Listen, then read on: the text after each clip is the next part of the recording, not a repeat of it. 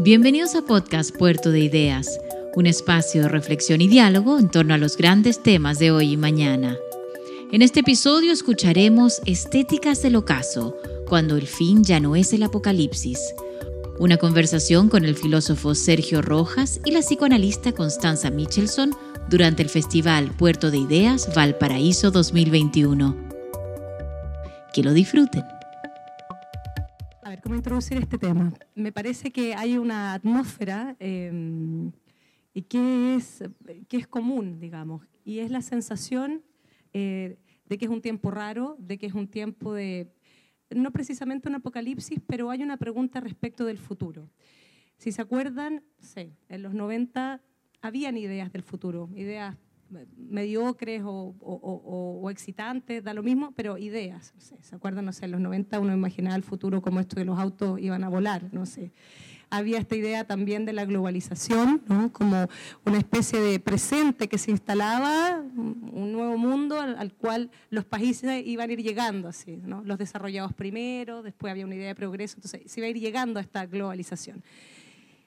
Pero ¿qué, ¿qué, pasa? Me parece que ya desde antes de la, de la pandemia se empieza a instalar la palabra incertidumbre, que empieza a tomar otro espesor. Y entonces el futuro se empieza a parecer un poco a eh, amenaza, se empieza a parecer a, hay algo con las condiciones de vida que pareciera ser que ya no están garantizadas, es decir, no puede ir a la universidad, pero no vamos a saber si vamos a tener un empleo. Ya no sabemos si podemos comprar o no, qué sé yo, una casa, no sabemos ni siquiera si va a haber agua, digamos. Eso se empieza a instalar, quizás la pandemia acentúa eso. Entonces es una especie de, de fin, quizás dicen algunos, de la posmodernidad como este simulacro de un presente eterno, ¿no? Medio... Eh, donde la actitud quizás existencial era la descreencia, pero bueno, ya estamos ahí en un presente que, bueno, entonces todo da lo mismo, pero por lo menos, no sé, había algo. Pareciera ser que esa idea se empieza a caer, y aparece la idea de la catástrofe. ¿no? Entonces, frente a eso, Sergio Rojas tiene esta idea, bueno, pareciera ser que el, eh, la atmósfera existencial es la de un fin, pero un fin que no tiene que ver con un acontecimiento, sino que un fin que no se acaba nunca, tampoco parte nada, pero no se acaba nada al mismo tiempo. Y de eso va el libro que vamos a comentar hoy día. Así que en primer lugar, Sergio, preguntarte sobre esta idea que es un fin sin fin. Sí, bueno, gracias eh, Constanza, un gusto estar aquí y bueno, conversando con, con Constanza un, tema eh, de sin duda interés mutuo. Bueno, efectivamente, eh, tomo para desarrollar la, la, pregunta que planteas la, misma introducción que tú hacías, ¿no? O sea, Creo que hubo, un tiempo en que el, prefijo neo eh, se instaló muy, muy familiarmente. Hablamos de neo, vanguardias, en fin, el neo hacía referencia a una transformación, pero esa transformación tenía que ver con algo nuevo, algo nuevo que estaba ocurriendo y que todavía seguía, seguía definiéndose en relación a aquello que estaba dejando atrás. Por eso el neo, ¿no? no aparecían todavía los nuevos conceptos, las nuevas ideas, eh, en sí mismas, pero sí ya la percepción y la expectativa, ¿no? sobre todo la expectativa de que algo nuevo estaba, estaba ocurriendo. Y de pronto, de pronto comenzamos extrañamente a familiarizarnos con el término post. El neo fue quedando atrás y apareció el post. Eh, el post que tiene otro carácter. El post subraya la relación con aquello que estamos dejando atrás, subraya la relación con el pasado. Eh, y me parece que es, eh, es más extraño todavía esta relación con el pasado. ¿no? Post-historia, post-filosofía, eh, bueno, en nuestro medio, ¿no es cierto?, post-dictadura. ¿no? Eso fue un concepto muy, es una noción muy importante. El post anuncia el advenimiento de un después, o sea, nos encontramos, así como el neo, el neo nos sugiere que estamos en una especie de tímido primer capítulo de lo que viene. El post nos dice que estamos en el último capítulo. No, no todavía en el primer capítulo de lo que viene, sino en el último capítulo de algo que se está, que se está yendo, que se está desvaneciendo de a poco. Sin embargo, eh, como, como tú decías, en la, en la condición del post estamos, a diferencia del neo, en la condición del post estamos mirando hacia atrás. No podemos dejar de mirar eh, lo que no solamente lo que estamos dejando atrás, sino que lo que empieza a emerger. nos sentimos en un tiempo ajeno, en un tiempo extraño. De ahí la figura del fantasma. El fantasma es una figura que me, ha, que me ha interesado mucho en el último tiempo. Podríamos decir que lo propio del fantasma es una figura muy compleja, pero para los efectos del tema que estamos eh, abordando aquí, podríamos decir que el fantasma es aquel al que ya no le sucede el tiempo en el que se encuentra. Empezamos a sentirnos como ajenos. Em, alguien decía que había tenido la experiencia del fantasma en una ocasión en que entrando a un mall, el sistema automático de las puertas eh, no, estaba funcionando. Y entonces eh, se adelantaba, retrocedía y las puertas no se abrían. O sea, bueno, esa es la experiencia del fantasma, que está ajeno, ¿no? está en su tiempo, pero el tiempo ya le resulta eh, ajeno. Entonces, de pronto nos empezamos a sentir como, como fantasmas en un tiempo que no nos, que no nos pertenece. Ahora, ¿qué es lo que viene? Ese, o, dicho de otra manera, ¿cuándo se termina este después? ¿Qué, clase de, ¿Qué clase de concepción o noción de fin es la que tenemos acá? El post tiene que ver con el fin, ¿no es cierto? Eh, hubo un debate muy importante eh, en los años 70, aquí llegó, eh, se, llegó un poco más diferido, digamos, ¿no? pero fue el debate sobre modernidad y posmodernidad. Y su versión en el campo de la estética, modernismo, posmodernismo. Bueno, esa, noción de post, en ese sentido, habla de un fin, pero de un fin que es un proceso. Como tú decías, ya no es el acontecimiento, no, es, el, eh, no es el apocalipsis, ese fin que va a ocurrir en algún momento que es inminente y se pensaba como una gran catástrofe, una catástrofe natural, producto de un, en fin, una, pensemos en Hollywood, eh, un meteorito que va a chocar contra la Tierra, eh, o una catástrofe política, ¿no es cierto? Eh, una, guerra nuclear. Entonces se decía, bueno, el, fin es inminente, ¿no? algo va a, ocurrir. Y de pronto, como tú decías, el fin ya deja de ser un, acontecimiento y pasa a ser un proceso. Y la pregunta que nos hacemos es, ¿cuándo comenzó este proceso? Tal vez ya, nos ya, ya estamos en el fin, nos encontramos ya en el fin, pero seguir pensándolo como un acontecimiento es una manera de no darse por, no, darse por enterado. Seguir pensando que el fin es algo que va a llegar y no algo que estamos viviendo, por así decirlo, en cámara lenta. Em, me llama la atención la manera como em, las, películas de catástrofes, ¿no es cierto?, que fueron muy importantes en los años 90, eh, fueron dejando, fueron cediendo a las películas de zombies. Y los zombies se transformaron extrañamente en una figura muy familiar.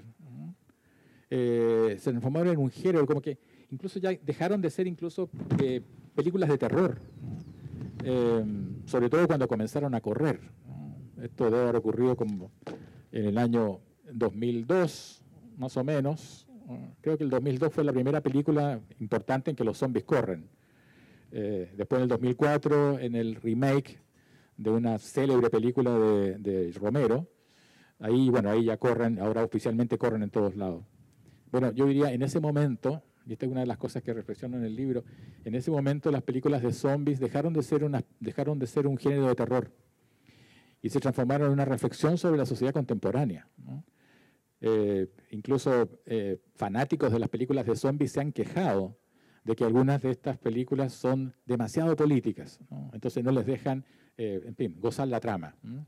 Eh, esta, escena, claro, esta escena corresponde a una película, una película canadiense, eh, Los Hambrientos, se llama, la película del 2017. Si uno se pregunta de qué trata esta película, bueno, es una película de zombies. es como preguntarse de qué trata un tema de speed metal. Bueno, es speed metal. Esta es una película de zombies.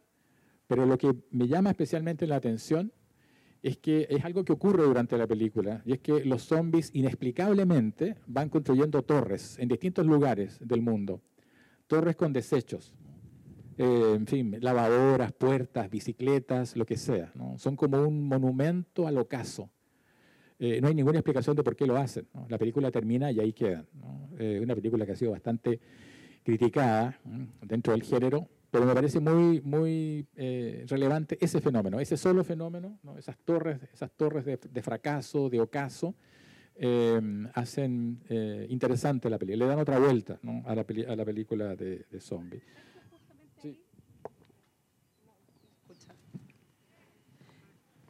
bueno, el tema que tú trabajas, quiero preguntarte por qué es importante pensar la dimensión estética de, de un tiempo del ocaso. ¿Qué dice la estética? A ver, eh, es todo un tema también, todo un campo, ¿no? Pero en lo inmediato, yo diría que el fin es, ya por lo que estamos conversando ahora, el fin es ante todo un asunto de representación. Tiene que ver con la representación. Yo no, creo, no creo que estemos hoy más cerca del fin de lo que, de lo que hemos estado antes, en otros, de lo que la humanidad ha estado en otros periodos. ¿no? no estamos ni más cerca ni más lejos del fin. Eh, lo que ocurre ¿sí? es que se ha, se ha, naturalizado, ha ingresado en la cotidianidad una representación, la representación del fin. Y en ese sentido se hace relevante, eh, se hace relevante la estética. Es, un tema de representación, es un tema de interpretación, es un tema de, de imaginación. Es, como si, es como si el fin fuese algo que tememos y al mismo tiempo algo que estamos esperando. Es curioso eso. O sea, nadie, nadie quiere perderse el fin del mundo. Eh, entonces, todos queremos, de alguna manera, secretamente, queremos pensar que somos contemporáneos de él. Ahora sí. Mira, tantos siglos, ya nos tocado a nosotros el fin. Y empezamos a ver los signos de esto por todos lados. Eh, y en ese sentido digo, eh, el punto no es por primera vez lo estamos viendo y está sucediendo, sino que tiene que ver con estas representaciones. Entonces la pregunta es, ¿cómo es que estas representaciones se naturalizan? ¿Cómo es que la representación del fin como proceso es una forma de comprender lo que nos está sucediendo? Y ahí pienso, o sea, si como tú dices, bueno, quizás nunca estuvimos ni más cerca ni más lejos que, que ahora del fin. ¿no será que hay un asunto que es subjetivo, desde el punto de vista de la subjetividad, la posibilidad de pensar las condiciones de vida, digamos, las condiciones o, pensar el, mundo? Porque em, hay una idea de Rancière que me gusta mucho como lo plantea. Dice, se suele pensar que el problema de la caverna de Platón, ¿cierto?, es que estos esclavos están sometidos a un régimen ¿no? de imágenes que son sombras y la verdad estaría afuera de la caverna. el problema es que hay que ver la verdad. Rancière dice, bueno, la verdad es que la verdad, verdad, verdad, si tan verdad no existe tanto, digamos, todo tiene una, una, condición de representación, la, política, en fin, todo tiene esta cuestión de que es construido, que tiene algo de simulacro. El problema, dice de la caverna, es más bien que los esclavos no pueden dar vuelta a la cabeza, ¿no? Están encadenados. Entonces están sometidos más bien a un régimen de impotencia. Y ahí es donde yo pienso el problema de la subjetividad. Eh, y ahí quiero llevarte a un concepto que es tuyo, de lo tremendo, que es eh, cómo se relaciona esta idea de lo tremendo, lo impensable, no hay, no hay, herramientas para pensar algo, y la impotencia eh, desde el punto de vista político, pero también antropológico, que es mi campo, digamos, ¿no? ¿Cuáles podrán ser esas condiciones que entonces no nos permiten eh, constituirnos como sujetos que puedan pensar decir, porque bueno, todos pensan, bueno, qué tremendo esto o algo se va a caer. Hay una dimensión que es impensable, que se nos volvió impensable. Em, ¿Qué relación hay entre eso de lo tremendo y la subjetividad y la impotencia? Sí, bueno, la noción de lo tremendo, yo creo que lo primero que tendría que, señalar es la, diferencia entre, la noción de lo tremendo y la noción de lo sublime, ¿no? en, la, el campo de la estética. Em, varias, ocasiones en, diálogos, en fin, en, charlas me han preguntado si acaso yo con lo de, lo, tremendo estoy refiriendo a lo sublime. Y ahí la, diferencia yo creo que es, eh, fundamental para entender lo tremendo. Eh, lo sublime es una, es una noción, bueno, tiene una larga historia, pero se hace especialmente, en fin, relevante, objeto de estudio, de interés en la estética romántica. Entonces ahí lo, lo sublime, las representaciones sublimes o las representaciones, claro, ¿no? de, que subliman la naturaleza, hacen de las rocas colgando al borde del camino, las tempestades, las batallas, la ocasión para que la subjetividad pueda llevarse al límite, llevar la imaginación al límite, poder, poder eh, extremar los recursos. Claro, y ahí, claro. Entonces, claro, si uno ve esta imagen, uno dice, bueno, pero ¿dónde está lo sublime allí? Esto tiene que ver con los mercados internacionales, con la bolsa. No es así como me imagino lo sublime. Lo sublime era, era lo ajeno, lo, lo sublime es un recurso para, para hacer ingresar en la representación, sin representarlo, pero hacerlo ingresar allí, lo divino, lo absoluto. Eh, ¿Qué es lo que sucede hoy? Es decir, lo otro. En cambio, hoy lo tremendo tiene que ver más bien con lo mismo, no es lo otro, no es algo absolutamente extraño, ajeno, sino que lo tremendo es aquello en medio de lo cual habitamos. Por ejemplo, la globalización em, financiera. La globalización financiera, eh, de la economía financiera, es un hecho tremendo eh, y funciona. Pero es un hecho tremendo en el sentido de que no logramos imaginarlo, no logramos llevar a, imaginación eso. Y sin embargo habitamos dentro de ella y funciona. Viajamos, bueno, cuando viajábamos, y, y, las tarjetas funcionaban. Entonces estamos en medio de algo que funciona y eso es lo tremendo, no que no funcione, sino el hecho de que funciona. Em, la, informatización digital en redes planetarias. Eso también es un hecho tremendo. Decía, esos dos acontecimientos debieran ser suficientemente alteradores para cambiar radicalmente la manera como entendemos la comunicación, el lenguaje, a nosotros mismos, etc. Y sin embargo no lo cambia. O sea, estamos habitando una realidad que desborda, que excede nuestras categorías, al punto que de alguna manera lo presentimos, porque escribimos todo entre comillas, eh, ponemos, como decía Derrida, el pudor de las comillas, con lo cual queremos decir, mira, en realidad no es exactamente eso, pero no tengo otro término. Entonces, utilicemos el término comunicación. ¿no? es que, no es que las redes digitales no tengan nada que ver con la comunicación, pero hay que repensar entonces lo que significa la comunicación. Entonces, en ese sentido, lo tremendo tiene que ver con eso, ¿no? con, eso con eso de estar habitando en medio de una, de una realidad y lo tremendo es, haberla hecho habitable. Sergio, pero en el fondo el concepto de lo tremendo tiene que ver con esta idea de, eh, de la técnica eh, en Heidegger, que es que bueno, la técnica no es una herramienta, sino un modo de pensar y, y la subjetividad pareciera ser que no está a la altura del invento, digamos. O sea, sobre eso que inventamos ya no podemos pensar. Eh, eh, ¿Tiene que ver con él, algo así? Sí, bueno, eh, siempre que entra Heidegger las cosas se complican. se complican filosóficamente y por supuesto políticamente cada vez más. Pero es cierto, ¿no? Heidegger, a ver, lo voy a, lo voy a decir, ¿cómo decirlo? No? Pero dice Heidegger en una entrevista, ¿no? cuando el entrevistador le dice, bueno, pero pensar que no vamos a poder controlar este instrumento, que es la técnica, es ser un poco pesimista, ¿verdad? Y Heidegger dice, en primer lugar, eh, no, se trata de pesimismo o de optimismo. Plantearse como pesimista o optimista es no estar, a la, no estar a la altura del asunto, en primer lugar. Y en segundo lugar, justamente la técnica no es un instrumento. La técnica es una forma de pensar que tiene que ver, de la cual resultan artefactos, aparatos, pero, no es una, pero no, es una, eh, no es un instrumento. ¿Qué significa que sea una forma de pensar? Significa que, lo, digo de una manera muy, muy, muy simple, muy sintética, significa que hoy todo es un medio para otra cosa. Esa sería la, manera, la técnica como una forma de pensar. Todo es un medio. No, hay, nada que, no hay nada que sea un fin en sí mismo. Todo es un medio para otra cosa. Incluso los seres humanos, concretos de carne y hueso, pueden ser y han sido un medio para construir la verdadera forma de ser humano. Y si hay que sacrificar seres humanos para poder realizar esa verdadera forma, entonces, bueno, está justificado. ¿no? Hay nada que no sea un medio. En ese sentido, eh, la técnica, en ese sentido, digo, la técnica había sido el gran protagonista del siglo, del siglo XX. En parte a eso se refiere Heidegger cuando habla de la historia del ser, que es una cosa que también es muy difícil de entender cómo es eso de la historia del ser.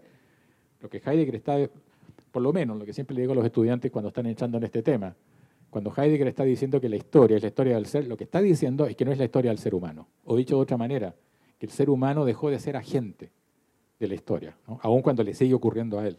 Dejó de ser agente de la historia. Allí en donde emerge la técnica, en esta Ahí, ahí está la dimensión de la impotencia, que, que, pienso, y ahora quisiera pasar a otro tema que a mí particularmente me importa mucho conectar con tu, con tu obra, y que es el tema de una, a propósito de de la condición, cómo, qué subjetividad, digamos, en la época, ¿no? Porque hoy día se habla mucho de la pandemia de la salud mental, palabras que, conceptos que a mí critico mucho, digamos, porque me parece que no dicen absolutamente nada. Pero tú trabajas más bien la posición subjetiva o cierta ciertas expresiones como la melancolía, el tedio, eh, el mismo asunto de los fantasmas, eh, como una posición en el mundo donde, bueno, ya no hay más allá, ¿no? Está todo demasiado acá, ¿no? el cuerpo se hace pesado, que es un poco también la experiencia en lo que hoy día se llama depresión, pero yo prefiero hablar de melancolía porque explica más, más, cosas. Y el tema de los fantasmas es súper interesante porque Sergio también dice, bueno, los fantasmas, a propósito de la película El fantasma, esa que no sé si la vieron, que era la primera, la primera imagen, eh, los fantasmas como que se quedan acá, digamos, ¿no? Eh, como que no se van más allá, están muy cerca. Bueno, el otro día, justamente leyendo sobre los mecanismos a la base de la melancolía y el problema del duelo, Em, alguien decía que, bueno, sí, pareciera ser que hoy día el problema que tenemos es que no tenemos lenguaje para tramitar la catástrofe psíquica, no tenemos lenguaje para tramitar la pérdida, que es un poco lo que hablaba ayer Cintia Florí a propósito de eh, el resentimiento y la posibilidad de un nuevo inicio, o bien quedarse en el resentimiento y luego, bueno, vienen entonces formas de consuelo como los modelos securitarios, los padres autoritarios, Great Again y todas esas cosas que, que ella decía ayer. Pero lo que leí es que, claro, efectivamente en el problema del duelo, como mecanismo psíquico, en la melancolía, eh, ya no somos capaces de matar a los muertos, no, no, somos capaces de hacer la pérdida, es como si no tuviéramos herramientas objetivas para ello. Por lo tanto, los fantasmas se nos quedan muy acá y nosotros mismos nos volvemos una especie también de zombie o de fantasma que en la pérdida o en la catástrofe psíquica, que es la depresión, digamos, ese estado viscoso de no estar ni vivo ni muerto. Anestesiado sí, con las pastillas, pero ni vivo ni muerto. Esa condición subjetiva me interesa mucho, digamos, porque además me parece que interrumpe estos lenguajes que, insisto, no dicen nada como pandemia de salud mental, digamos. ¿Qué significa eso? ¿Que tratarla entonces como una pandemia de, un virus? O bien, uno valdría la pena pensar eh, con más profundidad si acaso no es una situación de la época. Es decir, nuestras posibilidades hoy día con el lenguaje que tenemos, con, yo diría, la impotencia o nuestra relación a lo tremendo, eh, que entonces, bueno, pareciera ser que nos dejan esta condición media viscosa entre el aburrimiento, la depresión. Eh, ahí me interesa mucho conectarlo con lo, que, con lo que tú escribiste al respecto. Sí, retomo algo que señalabas al comienzo de, esta, de, este comentario, de esta pregunta. El, eh, el, hecho de que los fantasmas se quedan acá, o sea, que no hay un más allá. Eh, a ver, el, eh, esa, esa, eso es algo que se festeja de alguna manera. Eh, la cancelación del más allá, la cancelación de lo absoluto, la cancelación de la idea de que existe algo trascendente. Porque de alguna manera todo eso iba en la dirección de avalar eh, formas, de, formas de autoritarismo, naturalizar jerarquías, etc. Por lo tanto, en una concepción todavía ilustrada, o tal vez habría que decir post-ilustrada, eh, celebramos esa, esa, especie de, humanismo. Eh, ahora nos encontramos con lo humano en todos lados. Bueno, esa cancelación del más allá se podría leer de varias maneras y una de esas maneras ha sido el concepto nichano, el concepto de Nietzsche de muerte de Dios. Es un concepto muy, muy interesante y al cual yo creo que se vuelve cada vez más. El concepto de muerte de Dios, porque porque, ¿Por qué dice Nietzsche muerte de Dios y no inexistencia de Dios? Porque la muerte de Dios significa que, eh, significa que no hay nadie arriba. Significa que no hay nadie arriba, pero que ese arriba sigue existiendo. O sea, el arriba estaba, está, Dios, Dios ha dejado su lugar, Dios abandonó su lugar, pero el lugar sigue estando allí. Por lo tanto, esa, esa matriz, esa matriz de comprensión del mundo, de la existencia, de nuestra propia vida, que significaba encontrarle sentido al más acá, a lo terrenal, a lo humano, encontrarle sentido remitiéndolo aún más allá, algo que está por sobre nosotros, esa matriz sigue existiendo, pero más allá no hay nada. Y, y eso es lo que podríamos llamar la crisis del sentido. Por eso que Ah. Bueno, tiene que ver eso directamente, claro, con el tema que estamos, eh, que estamos eh, discutiendo. Eh, a propósito de la historia, claro, la, a ver, un, un, brusco aterrizaje. No, no, es que pensé, pensé en esa imagen a propósito de lo que está. ¿Se escucha?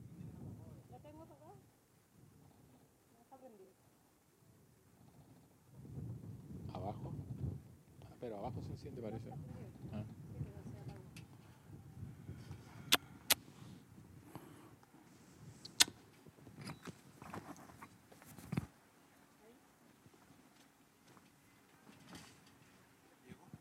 Gracias. Ahí sí, ya. No, pensaba a propósito de lo que decías, bueno, hay un, hay un, hay un más allá vacío. ¿Qué significa eso? Y no, no, no puedo dejar de pensar en la imagen Queda una imagen bien inquietante el pedestal que quedó vacío, además protegido con un muro, eh, como imagen además ¿no? de lo contemporáneo. ¿Qué, qué, significa que haya alguien arriba de un pedestal o la jerarquía o, los lugares? ¿no? Eh, a ver, sí, es un tema súper complejo. A ver, ¿cómo entrar en eso? Si tomamos la imagen, si tomamos específicamente la imagen, yo lo, plantearía de la siguiente manera. Eh, hay hay por lo menos dos formas de interpretar esta, esta, esta imagen. Una primera es decir, bueno, hay una, hay una secularización de la historia, eh, hay un cuestionamiento a la historia, entendiendo la historia como relato, no tiene que ver un poco con lo que se conversaba recién en la mesa anterior, eh, hay un cuestionamiento a la manera como se ha interpretado el pasado. Una interpretación eh, en donde ciertas jerarquías, en fin, establecían a ciertos personajes como relevantes. Si esos, esos personajes relevantes señalan una cierta interpretación del pasado. Oh. Eh, entonces, bueno, la, destrucción de monumentos significó el cuestionamiento a esa interpretación. Se quiere, se quiere reescribir la historia, se quiere corregir ese relato. Esa es una posibilidad. Y entonces la pregunta es, ¿qué es lo que se va a poner sobre el pedestal? Pero la otra posibilidad de interpretar esto es que de lo que se trataba era de la destrucción del pedestal, que es muy distinto. La destrucción del pedestal, es decir, la emergencia de un pasado insubordinado. Allí en donde, mirando hacia el pasado, eh, esa economía de sentido, que es el relato eh, histórico, eh, operaba necesariamente como un proceso de naturalización, invisibilización, eh, etcétera. O sea, hablo de economía de sentido, a ver, la economía es ciencia de la escasez. Podríamos decir que hay una economía de sentido allí en donde el sentido es algo escaso, el sentido no alcanza para todos. Entonces una comprensión de la historia, eh, una comprensión histórica del pasado necesariamente, necesariamente va a establecer relatos, va a establecer personajes principales, protagonistas, principales secundarios y otros, en fin, que iban pasando cuando se sacó la foto, personajes que no aparecen ni siquiera como, ni siquiera como víctimas. Eh, bueno, esa comprensión del pasado hoy día está cuestionada, allí en donde el pasado lo que nos presenta, como decía Hegel, el pasado se nos presenta como un inmenso matadero, protagonizado por las víctimas. Eh, entonces, esta, esta imagen me lleva a eso. Es, un, es algo que está sucediendo en este momento. No, no podríamos eh, anticipar el desenlace de esto, pero está por lo menos esas dos, esas dos interpretaciones. Y desde tu perspectiva, eh, porque se le llama despertar, no solo en Chile, no solo estallido en Chile, se, llama, se, se, se ubicó en, un, en, en, la palabra despertar, sino que también en el mundo, el movimiento norteamericano, ¿cierto? De, de, el progresismo norteamericano universitario se llama woke, que también es despertar. Eh, ¿Es un despertar? ¿Es un último capítulo? ¿Empieza otra cosa? ¿Cómo, ¿Cómo situar nuestro estallido o también lo que está ocurriendo en el mundo desde tu perspectiva del fin sin fin? Eh, a ver,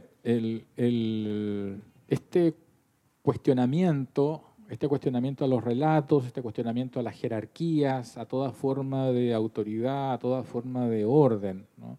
En nombre de las víctimas de todo tipo, eh, víctimas que fueron invisibilizadas por esas, justamente por esas jerarquías, por esas, por esas eh, estructuras de poder, etc., eh, tiene, una, tiene una historia, tiene una historia muy, muy, muy, muy concreta, digamos, y que tiene que ver con, em, ¿cómo se podría decir? Con, con el surgimiento, con el valor del individuo. Esto es algo que estuvo, que estuvo eh, exponiendo, discutiendo justamente Katia Araujo en su conferencia de ayer. Em, ¿Cómo ocurre esto? Tú dices, claro, en el mundo, esto, esto sucedió en el mundo, pero en el caso chileno ocurrió algo, algo bien, eh, bien singular, y es justamente el protagonismo del individuo. Y la pregunta es, ¿en qué medida eh, ese, esa emergencia del individuo tiene que ver con el neoliberalismo? O sea, tiene que ver justamente con una, con una, con una progresiva mercantilización de la existencia, que fue poniendo en cuestión, fue minando, debilitando lo que son los lazos comunitarios en general, no solamente, en fin, los lazos de la, familia, ¿no cierto?, la, religión, sino que lazos comunitarios como, por ejemplo, en fin, las relaciones que se establecían en, un club de fútbol, en las reuniones de padres y apoderados, ¿no? todo ese tipo de instancias que fueron durante la dictadura, eran instancias muy valiosas. Durante la dictadura se generó un clima subjetivo muy intenso y todas esas instancias que estoy señalando eran muy relevantes. Bueno, todo eso se va, se va debilitando y entonces aparece el individuo. Queda el individuo como un, como un resto. Esto es algo que desarrollo en algún momento del libro. Eh, queda como un resto, que es una versión distinta a la concepción ilustrada del individuo. En la concepción ilustrada del individuo, en la concepción kantiana del individuo, ¿no es cierto? El individuo eh, lo asimilamos a las ideas de autonomía, ¿no? autonomía, soberanía, ten el valor de servir de tu propia razón ¿no? y no te entregues a la, al cuidado de, autoridades externas, ¿no? a lo que no sea tu propia razón. Entonces mantente en una alerta crítica permanente. Hay una especie de, hay una dosis eh, saludable de escepticismo. Bueno, es muy distinto esa historia gloriosa del individuo a lo que sucede hoy día, que es el individuo como un resto, el individuo como lo que queda, lo que queda o lo que quedó, cuando todo lo otro se fue ausentando.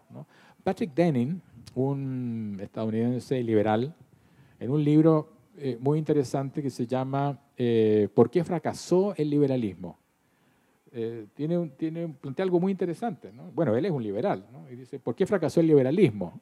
Uno dice, bueno, fracasó, ¿no? estaríamos más bien hablando de algo que triunfó?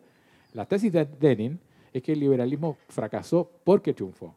Es decir, lo que quedó fue el individuo desvinculado, el individuo escéptico. Incluso agregaríamos en algunos casos escéptico, irónico, cínico, eh, etc.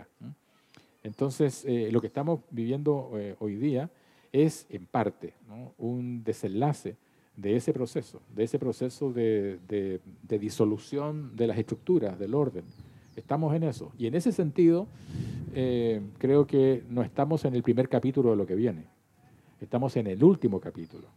Por eso que eh, la noción de despertar, el concepto, el término despertar, mejor dicho, no es un término que me parezca eh, adecuado. Un insomnio todavía. ¿Ah?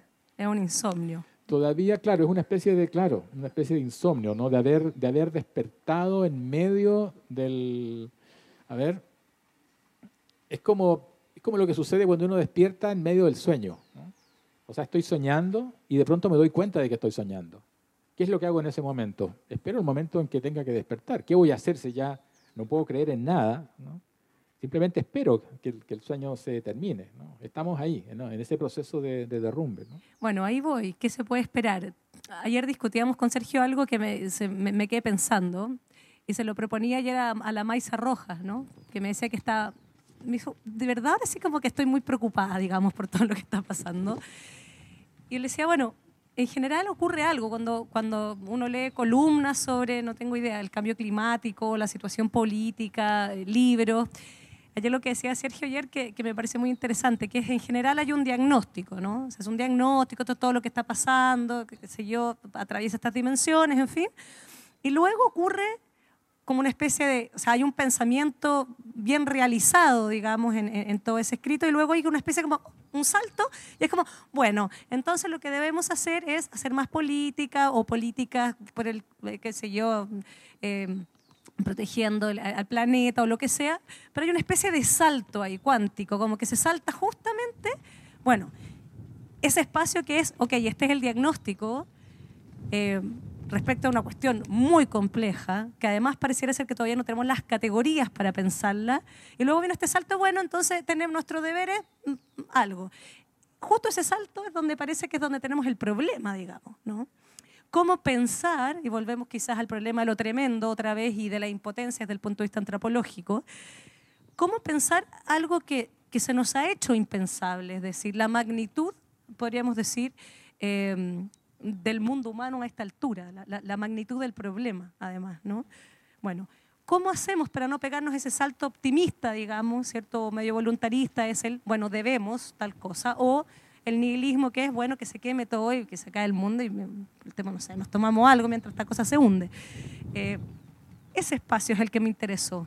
¿Qué significaría pensar precisamente? Ahí donde justo se acaban las columnas, viene la buena intención, en esa parte de la charla podríamos decir, que ahora nosotros podríamos decir, bueno, las buenas intenciones para el futuro. Hagámonos cargo como de ese salto. Bueno, tiene que ver, claro, con algo que planteabas antes también, eh, la pregunta sobre el pensar. ¿Qué significa pensar? ¿Qué significa pensar hoy? Eh, vamos introduciéndonos en el problema, vamos desarrollándolo, estamos en medio de algo que, que, no, que nos desborda, lo tremendo, pero llega, llega, el momento de, como dices tú, terminar.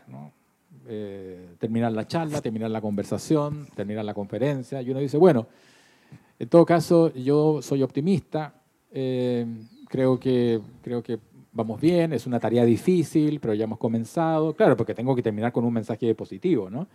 Eh, ¿Qué significa eso? Significa que no puedo terminar pensando. ¿no? O sea, ya, hasta aquí llegamos, aquí, hasta aquí pensamos. ¿no? Y cuando estamos pensando, lo tremendo nos está cayendo encima. O nos damos, cuenta, nos damos cuenta, mejor dicho, de que estamos habitando lo tremendo. Pero luego, palabras al cierre, palabras de despedida, y entonces eh, hay que ser em, eh, optimistas. Yo, no, tengo no tengo nada contra el optimismo, creo que somos seres humanos, somos finitos y por lo tanto de pronto somos optimistas y de pronto somos pesimistas. Uno dice, mira, yo, yo la verdad creo que con todo, ¿no? yo creo que vamos a salir y pronto de esto, y bien. O digo, mira, yo creo que está, está todo tan confuso que yo creo que esto va de mal en peor. Yo diría, yo no puedo creer eso. O sea, lo, lo digo y no puedo creer. No puedo creer en mi optimismo ni puedo creer en mi pesimismo. Ese es el cinismo. El problema es que lo tremendo nos ha transformado en cínicos permanentemente. Decimos cosas que no, que no, que no creemos. ¿Qué es, ¿Qué es lo que sucede entonces? ¿Qué significa pensar? Me gusta el título de uno de los, un libro de Donna Haraway, eh, cuyo título es eh, Seguir con el problema. Pensar es eso. Pensar es seguir con el problema. Eh, ni optimismo ni, ni pesimismo, sino que para estar a la altura. Eh, hoy día seguir con el problema significa seguir pensando el problema, porque el problema no nos deja. ¿no? Nosotros podemos despedirnos del problema con palabras optimistas, pero el problema no, no, nos deja. Hoy día, la crisis de la democracia, por ejemplo, la crisis de la democracia es un fenómeno global, es un fenómeno, es un fenómeno mundial. Eh, el otro día, Cynthia Fleury, en su conferencia, justamente hacía referencias a este, a este punto. ¿Cómo entender la crisis de la democracia, por ejemplo?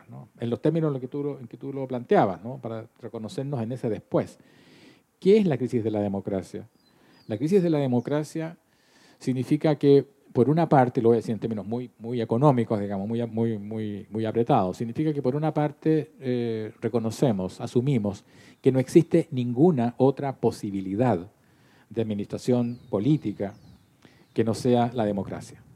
La democracia es la única posibilidad política, no tenemos otra. Pero al mismo tiempo tenemos serias dudas de que la democracia como la conocemos pueda resolver los problemas. Eso, esa es la crisis, una verdadera crisis. ¿no? es la crisis de la democracia porque hayan aparecido alternativas. La crisis de la democracia es que no hay alternativas. ¿Cómo entender ese, punto? Es la crisis de la política. La crisis de la democracia es la crisis de la política. La política, pienso acá en una, distinción muy, muy, muy interesante de Chantal Mouffe. Ella distingue la política y lo político. Dice, lo político es el conflicto. El conflicto es inherente a cualquier forma de organización humana, incluyendo la sociedad. Hay siempre un conflicto. La política no es la forma de simplemente solucionar el conflicto y dejarlo atrás, porque estamos hablando de un conflicto esencial. La política es la forma de llevarse con el conflicto. Por lo tanto, hay un, orden institucional que permite llevarse con el conflicto, ¿no? incorporarlo. Pero justamente ahí, y, que y ahí voy a de nuevo llevarlo a mi sesgo, digamos, que es para mi lado, traerlo para mi lado, que es del, del, lado del psiquismo, digamos, y que ocurre exactamente lo mismo, es decir, la diferencia entre una melancolía y una depresión, o llamarle a cierto estado melancolía o depresión, es precisamente eh, la melancolía, o al menos investigarla, es, ahí existe un sujeto que tiene un conflicto, digamos. ¿De qué se trata el conflicto? ¿Es con el duelo, es con la pérdida, es con, es con qué, digamos, ¿no? ¿Qué se le perdió a ese sujeto, ¿no? ¿Qué puede hacer para, pero el hecho de escuchar o al menos hacerse esa pregunta ya nos constituye como sujeto, un sujeto en conflicto, luego un sujeto político. ¿no? La depresión, no, la depresión es bueno. Hoy día, ¿qué es una depresión? Si un fármaco para la depresión sirve, ¿qué nos dicen? Digamos, el fármaco para la depresión sirve para el ánimo, el apetito y el sueño, luego una depresión crea su objeto, digamos. Luego la depresión es algo que tiene que ver con el apetito, el ánimo y el sueño hay más, digamos, ¿no? Por ahí se pasa, se pasa más o menos, alguna gente se le pasa más, a otra menos. Pero, pero el asunto es que no hay sujeto. No hay sujeto en conflicto, eso es lo que quiero decir. Entonces, justamente, ok, si la democracia está en crisis, también no tiene que ver con el sujeto de la época, la condición de, o, podría decir así, ¿quién hay, para la, ¿quién hay para la democracia? Más allá de que sigamos hablando en palabras de política, ¿es si acaso hoy día el sujeto es un sujeto político? digamos, el sujeto que va emergiendo precisamente también a partir ¿no? de lo que la técnica nos hace, de lo que nuestros lenguajes nos hacen, ¿no? O sea, hoy día están emergiendo eh, formas de ser, formas de existir, formas de ser sujetos, ¿no? totalmente inéditas. Eh, probablemente cuando se reflexione sobre nuestro tiempo en, no digo en un siglo, en 50 años más. Va a ser un tiempo muy extraño. Yo creo que en general creo que el pasado es algo muy extraño. No, eh, tal o cual pasado. El pasado es muy extraño. Bueno, ese es otro tema. Eh, pero, pero, el, em, pero en fin, estamos en medio de esto y entonces sentimientos como la melancolía, como la nostalgia, incluso el aburrimiento, el aburrimiento existencial, no el aburrimiento como aburrirse de, algo, ¿no es cierto? De, una, de, una, película, de un libro, sino que el encontrarse aburrido, en el, tedio, ¿no? como una forma de existir. Yo diría que son formas de comprender. Por eso que curiosamente estos sentimientos, que en principio son tan desagradables, ¿no es cierto? por decirlo menos, como, como la nostalgia, la melancolía, eh, en fin, eh, terminan, nos, nos, aferramos a ellas. O sea, el fin, el fin es algo a lo cual nos aferramos. ¿Por qué? Porque en estos sentimientos comprendemos. La desazón, por ejemplo, la desazón que en principio es muy desagradable, uno puede decir, bueno, pero es una forma de, de, comprender el mundo. Mira, sabéis que no hay nada, ¿no? no hay nada que valga la pena, todo aquello lo que creíamos descubrimos que ya no existe, se hundieron las ideologías, a lo que mencionábamos hace un rato, ¿no es cierto? La globalización financiera del capital y la informatización en redes digitales del planeta, si a eso le agregamos el fin de las ideologías, o sea, la imposibilidad de comprensiones totalizantes de la realidad, entonces estamos en medio de, todo, ¿no? o en medio de nada. ¿no? Todo eso es tremendo. Y sin embargo nos habituamos. Bueno, estos sentimientos, como la nostalgia, como la melancolía, nos permiten comprender, incluso en la desazón. ¿no? Teníamos la imagen de... de la melancolía, justamente bueno, de melancolía o de esa, por ejemplo. Es una obra de, Samuel Beckett, em, la última cinta de Krapp. Es una obra eh, impresionante, es un monólogo. Y toda la obra consiste en un personaje que está escuchando cintas en donde él eh, ha grabado su propia voz, pero en distintos momentos de su, de su vida, de su existencia escucha una cinta que le llama, le interesa especialmente. Es la cinta donde él, eh, con una voz joven, está hablando de una, de una tarde de romance. Está muy enamorado. Él escucha esa cinta, la apaga y dice, ¿cómo haber sido tan imbécil? Eh, de haberse enamorado. No, dice, qué, qué, maravilla eh, fue eso, hubiese querido volver a eso. No, no que, dice, no querría volver a eso. ¿Por qué? No querría volver a esa, a esa, felicidad ilusoria, que era un engaño. Entonces ahora, claro, vivo en la desazón, pero he ganado algo, y es que he comprendido, he comprendido que no existe algo más allá. Eso es, bueno, eso es la muerte de Dios. Claro. Entonces, claro, en, ese... Entonces, ¿para qué se murió, digamos, uno podría decir? Que es también, o sea, a propósito de las consecuencias mm. subjetivas eh, del invento, digamos, a lo que decías recién, el mismo, el mismo triunfo del liberalismo lleva a su, a su crisis.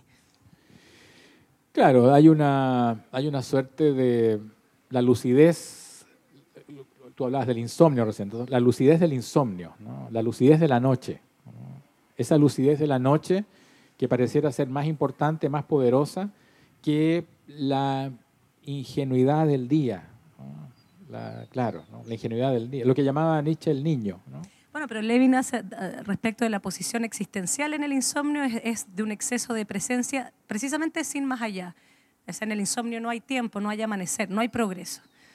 Hay un exceso insoportable de presencia de sí, que, a mí me parece que se parece mucho a la, experiencia en la melancolía. Claro, cuando miramos el pasado, vemos eh, lo que sucedió. El pasado tiene que ver con lo que sucedió. Pero también tiene que ver con lo que no sucedió. Y eso es algo que hoy día también es muy fuerte.